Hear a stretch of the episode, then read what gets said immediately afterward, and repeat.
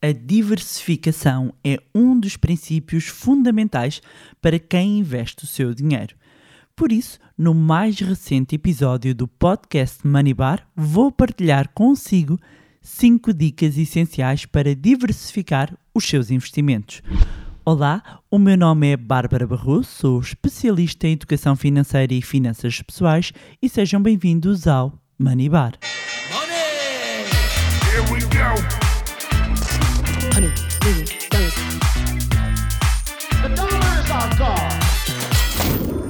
Olá, meus amigos, como é que vocês estão?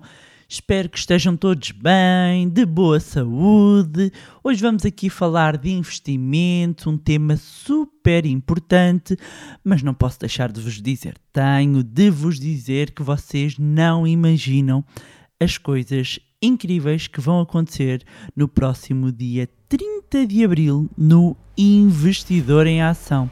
E meus amigos, eu estou tão entusiasmada. Claro que eu tenho aqui a vantagem de saber tudo o que estamos a preparar, de inclusivamente já ter visto algumas apresentações de alguns oradores e, e de saber as várias surpresas. E meus amigos, vai ser épico. Uh, para quem não sabe do que eu estou a falar, estou a falar do Investidor em Ação, que vai ser a maior aula de finanças pessoais alguma vez realizada em Portugal. Um programa presencial, uma verdadeira imersão, onde vamos reunir vários ora- oradores de, de diversas áreas. Vamos falar de ETFs, eh, PPRs, criptomoedas, imobiliário, empreendedorismo e muito mais. Num dia inteiro de pura imersão, de conhecimento, partilha, networking e se está efetivamente comprometido, se está efetivamente comprometida com o seu sucesso, então não vai querer perder. Neste evento, iremos, meus amigos, separar entre quem só fala e de quem faz, de quem entra em ação. Portanto, se quer resultados eh, diferentes, tem de fazer diferente, tem de entrar em ação e, e podem aproveitar para se juntarem com familiares, amigos, colegas de trabalho e virem então partilhar este dia único já sabe, espero por si, dia 30 de Abril, na Sala TES do Altice Arena. Vou deixar, como sempre, o link na descrição para garanti- garantir o seu lugar ahm, neste dia único. Ora bem, voltando aqui ao nosso tema de hoje, diversificação e tanto que dava para falar, dava para fazer assim vários episódios sobre este ahm, tema e a altura não poderia ser melhor, até pela analogia que muitas vezes faz. Há aqui uma expressão no- nos mercados, nomeadamente quando falamos de diversificação e da sua importância, que é a expressão não meter os ovos todos no mesmo cesto. Isto aqui, eu quando falo nisto, remeto-me para a Páscoa, não é? Na Páscoa ah, ahm, temos aqui os ovos, não é? Os ovos a representar ah, e a remeter-nos muito para este universo da Páscoa. E quando nós falamos da importância da diversificação, nós estamos eh, a, a usar e a recorrer muitas vezes a esta analogia para ilustrar a importância então de não termos os ovos todos no mesmo cesto. Porquê? Porque quando temos os ovos todos no mesmo cesto, o que é que acontece? Se houver algum problema, se de repente o cesto cair, o que é que acontece aos ovos? Partem-se todos, ou a grande maioria. Se nós tivermos os nossos ovos distribuídos por diferentes cestos, e já vou explicar aqui o que é que seriam os cestos, significa que mesmo que um cesto se parta, nós ainda temos ovos nos outros cestos. E por isso agora vou dar-vos aqui e vou partilhar cinco dicas essenciais para quem quer diversificar os seus investimentos, para quem quer diversificar a sua carteira de investimento, o seu portfólio hum, e que eh, são muito importantes. Começando aqui pela primeira. Então, a primeira dica é nem só de ações e obrigações vive um portfólio. E o que é que eu quero dizer com isto? Hum, durante muito tempo e muitas décadas, e tem sido assim de forma recorrente, muitos gestores, até profissionais de fundos de investimento, têm utilizado estas duas classes de ativos ah, para diversificar os portfólios. E há pouco eu estava a falar a questão aqui de- dos ovos, e vamos imaginar.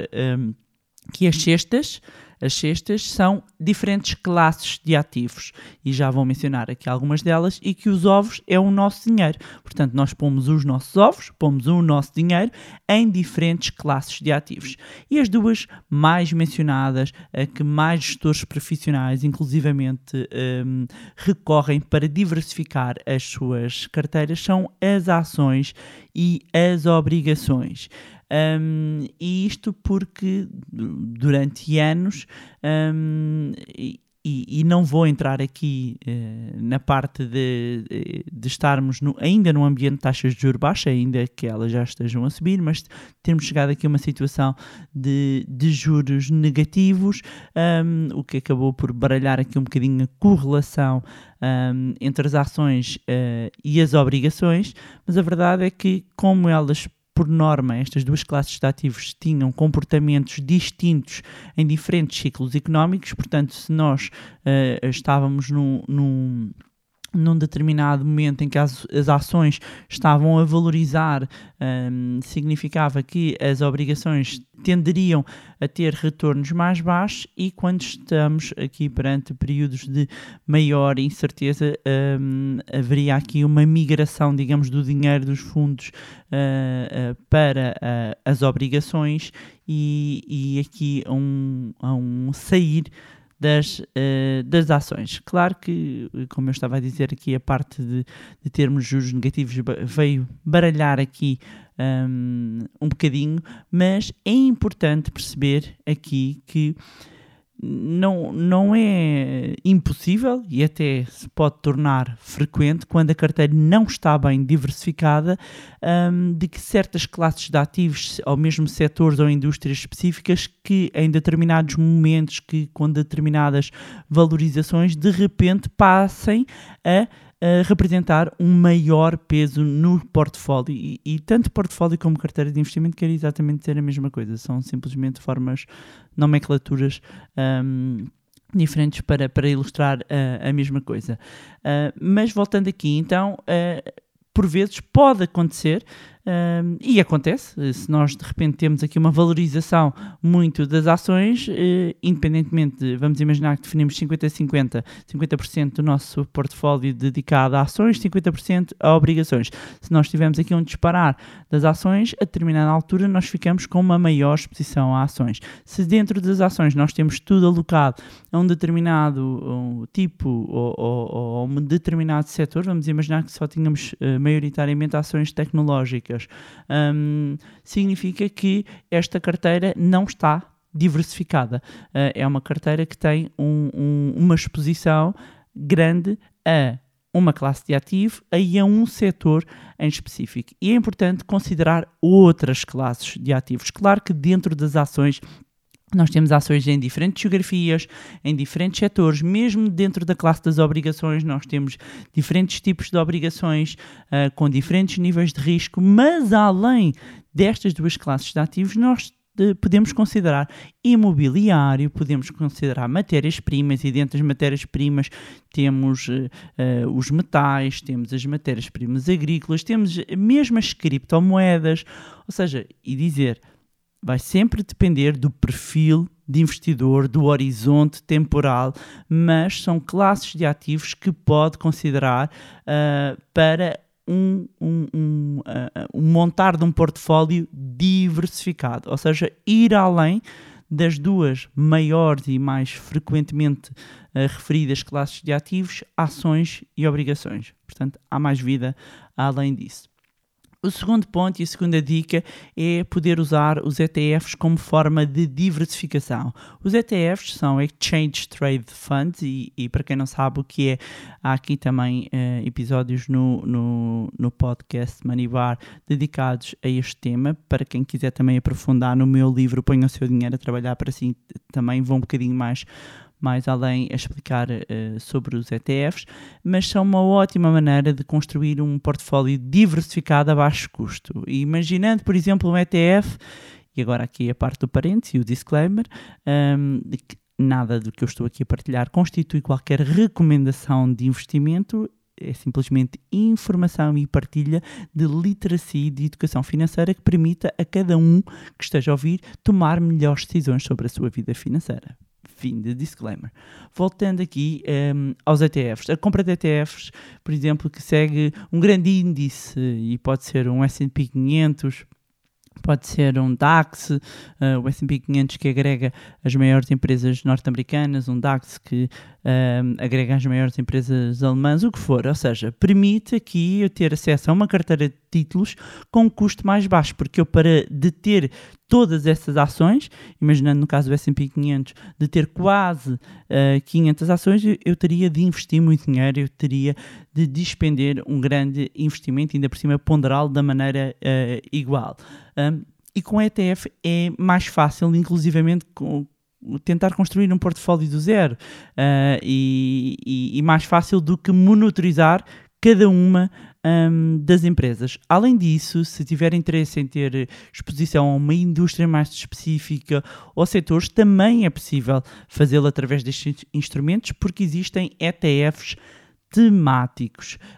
Um, e, e, claro que eh, estes ETFs temáticos, mesmo em termos de custos, tendem a apresentar um custo ligeiramente superior àqueles que uh, vão espelhar, mimetizar, replicar um, os grandes uh, índices, os índices mais uh, populares, mas é possível construir uma carteira de investimento, um portfólio recorrendo a ETFs e há ETFs inclusivamente de obrigações, ou seja, fazer toda uma carteira só com ETFs.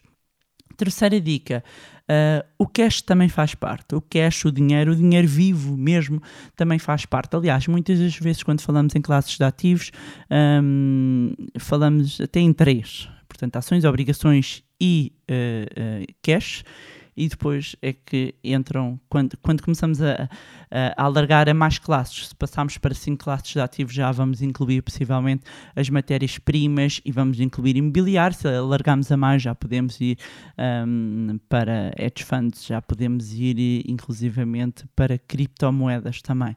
Mas o cash faz parte e o dinheiro é muitas vezes esquecido na construção de um portfólio, uh, nomeadamente nos pequenos investidores, mas é uma classe relevante e embora seja quase certo não é? que o dinheiro, o dinheiro está ali parado, vai perder valor ao longo do tempo, não é? Por causa da inflação, um, ele pode uh, ser aqui um fator de proteção em caso de desaceleração do mercado. E eu pessoalmente vejo sempre numa ótica de fundo de oportunidades.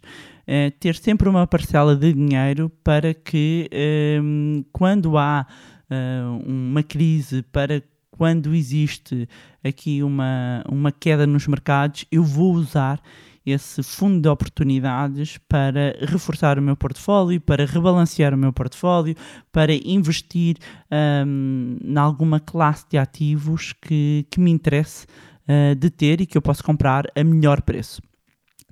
Quarta dica. Quarta dica é pensar de forma global e não correlativa. E o que é que eu quero dizer isto? É olhar um, para, a, para a carteira de investimento e olhar para o seu portfólio uh, de uma forma global, ou seja, não olhar única e exclusivamente para um mercado, não olhar única e exclusivamente para o mercado onde vive uh, e olhar um, para os Estados Unidos, olhar para a economia de uma forma global, olhar para a Europa, olhar para os mercados uh, emergentes, porque também um, este, este investimento uh, em diferentes geografias é uma forma de diversificação uh, e é uma forma também de se proteger uh, melhor relativamente a eventos negativos, porque um evento negativo que acontece no mercado emergente pode não afetar, uh, apesar de hoje em dia, com uma economia global, acabamos por estar todos afetados, não é? Mas pode resistir melhor a Europa a algo que está acontecendo no mercado emergente, pode resistir melhor os Estados Unidos a algo que está acontecendo na, um, na Europa. Portanto, olhar para o mundo e para as geografias como uma forma de diversificação é muito importante. E aqui eh, mencionava a questão do, eh, da não correlação. A não correlação, um, e quando nós escolhemos uh, diferentes classes de ativos e subclasses de ativos que tenham uma menor correlação, significa que eu vou diminuir a volatilidade uh, da minha carteira de investimento, vou diminuir o, o, o o risco também do meu portfólio e vai permitir que, se eu tenho dinheiro investido num determinado mercado, num determinado setor e ele for afetado, eu não tenho, lá está, o meu dinheiro todo neste cesto e, e posso até perder, estar a perder neste, mas é compensado o dinheiro que eu tenho noutros cestos. E, e- e quando estamos em períodos economicamente mais eh, difíceis, ehm, pode parecer difícil também, passa a redundância, pode, pode parecer desafiante eh, não ter aqui ativos correlacionados, mas a diversificação ainda vai eh, ehm, servir o seu propósito, porque vai permitir proteger e, e protegê-lo, inclusivamente relativamente a eventos hum, aleatórios. Quinto ponto, rebalancear vai ajudá-lo, vai ajudá-la a manter o foco e a manter a sua estratégia. Eh, É natural, como eu há pouco estava a dizer, que com, com a valorização de- de- e com o desempenho de determinados investimentos, ah, nós passamos a ter determinadas classes de ativos, de determinados investimentos que passem a ter uma ponderação maior e a representar uma parte mais considerável do portfólio total. E é normal que as, as classes que têm desempenho eh, pior vão diminuir. Vamos imaginar, há pouco estava a falar 50-50, ações e obrigações, claro, incluir outras classes, mas ações e obrigações. Se de repente eu tenho as ações aqui a dispararem em termos de performance, o que vai acontecer é que a determinada altura já posso ter as ações a representarem não 50, mas 60, 70 ou mais uh, do meu portfólio. E eu aqui já tenho um tipo de risco global da carteira diferente. É completamente diferente eu ter um- um- um- uma ponderação 70-30 de 50-50.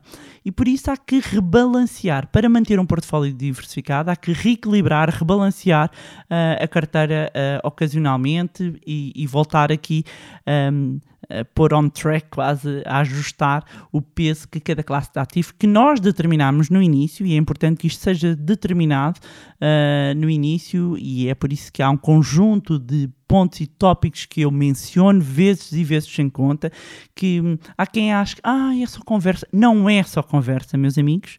Hum, isto é importante seguir as etapas. Sempre que alguém se, eh, tenta saltar etapas, há de haver um momento em que se vai espalhar. E o espalhanço é grande. Acreditem. 17 anos dá para ver muita coisa. Ah, hum, e, e com algumas crises, saltar etapas não corre bem, amigos. Não corre bem. Portanto, é, é- é importante sempre nós sabermos os objetivos, conhecemos o nosso perfil de, de- de investidor hum, e saber quanto é que temos para investir. Ou seja, várias coisas que tenho falado aqui, várias coisas que eu falo hum, no meu livro, várias coisas que eh, eh, os meus alunos, e, e um grande beijinho aqui para todos os meus alunos e mentorados, sabem eh, e que eu volto muitas vezes às bases, mesmo quando já estamos num nível de análise de valores intrínsecos, muito mais sofisticado em termos de análise, hum, eu gosto sempre de voltar à base, porque é muito fácil, então, quando já estamos aqui num- numa parte eh, mais aprofundada de conhecimento, esquecer a base. Mas eu fico sempre muito feliz quando, inclusivamente, mesmo nos meus alunos e mentorados, saber que eles não esqueceram a base, porque os resultados depois vêm-se, ok? Um, e, portanto, rebalancear o portfólio pode fazê-lo ocasionalmente, ou seja, voltar a, a- a- aqui às bases que definiu para o seu perfil, uh, para a maneira como quer ter o seu portfólio e não precisará fazê-lo, sei lá, mais do que trimestralmente, não é? É um erro, um erro estar a olhar para a carteira de investimento e para uh, o seu portfólio todos os dias, ok? A não ser que esteja a fazer day trade, uh, fora disso não vale a pena, isso só causa ansiedade, ok? Mas deve verificar ah, pelo menos duas vezes por ano. Duas vezes por ano, olhar para ver como é que estão aqui os seus investimentos. Ok? E eram estas as dicas que eu tinha para trazer-vos neste mais, mais um magnífico episódio do podcast Manibar. Reiterar então que espero por vocês no dia 30 de abril na Sala Tejo do Altice Arena para a maior aula de finanças pessoais em Portugal, Investidor em Ação. Já sabem também que podem continuar a acompanhar-nos nas nossas redes sociais, Facebook, Instagram, hum, Telegram também. Vou deixar, como sempre, os links de tudo na descrição. Não se esqueçam, subscrevam a nossa newsletter. É através da nossa newsletter que nós revelamos todas as novidades. Mais uma vez também, não se esqueçam de subscrever subscrever o podcast onde estiverem a ouvir e se gostaram do conteúdo e acham que vai ser útil a outras pessoas, partilhem. Quanto a nós, encontramos no próximo Money Bar. Money! Here we go. Honey,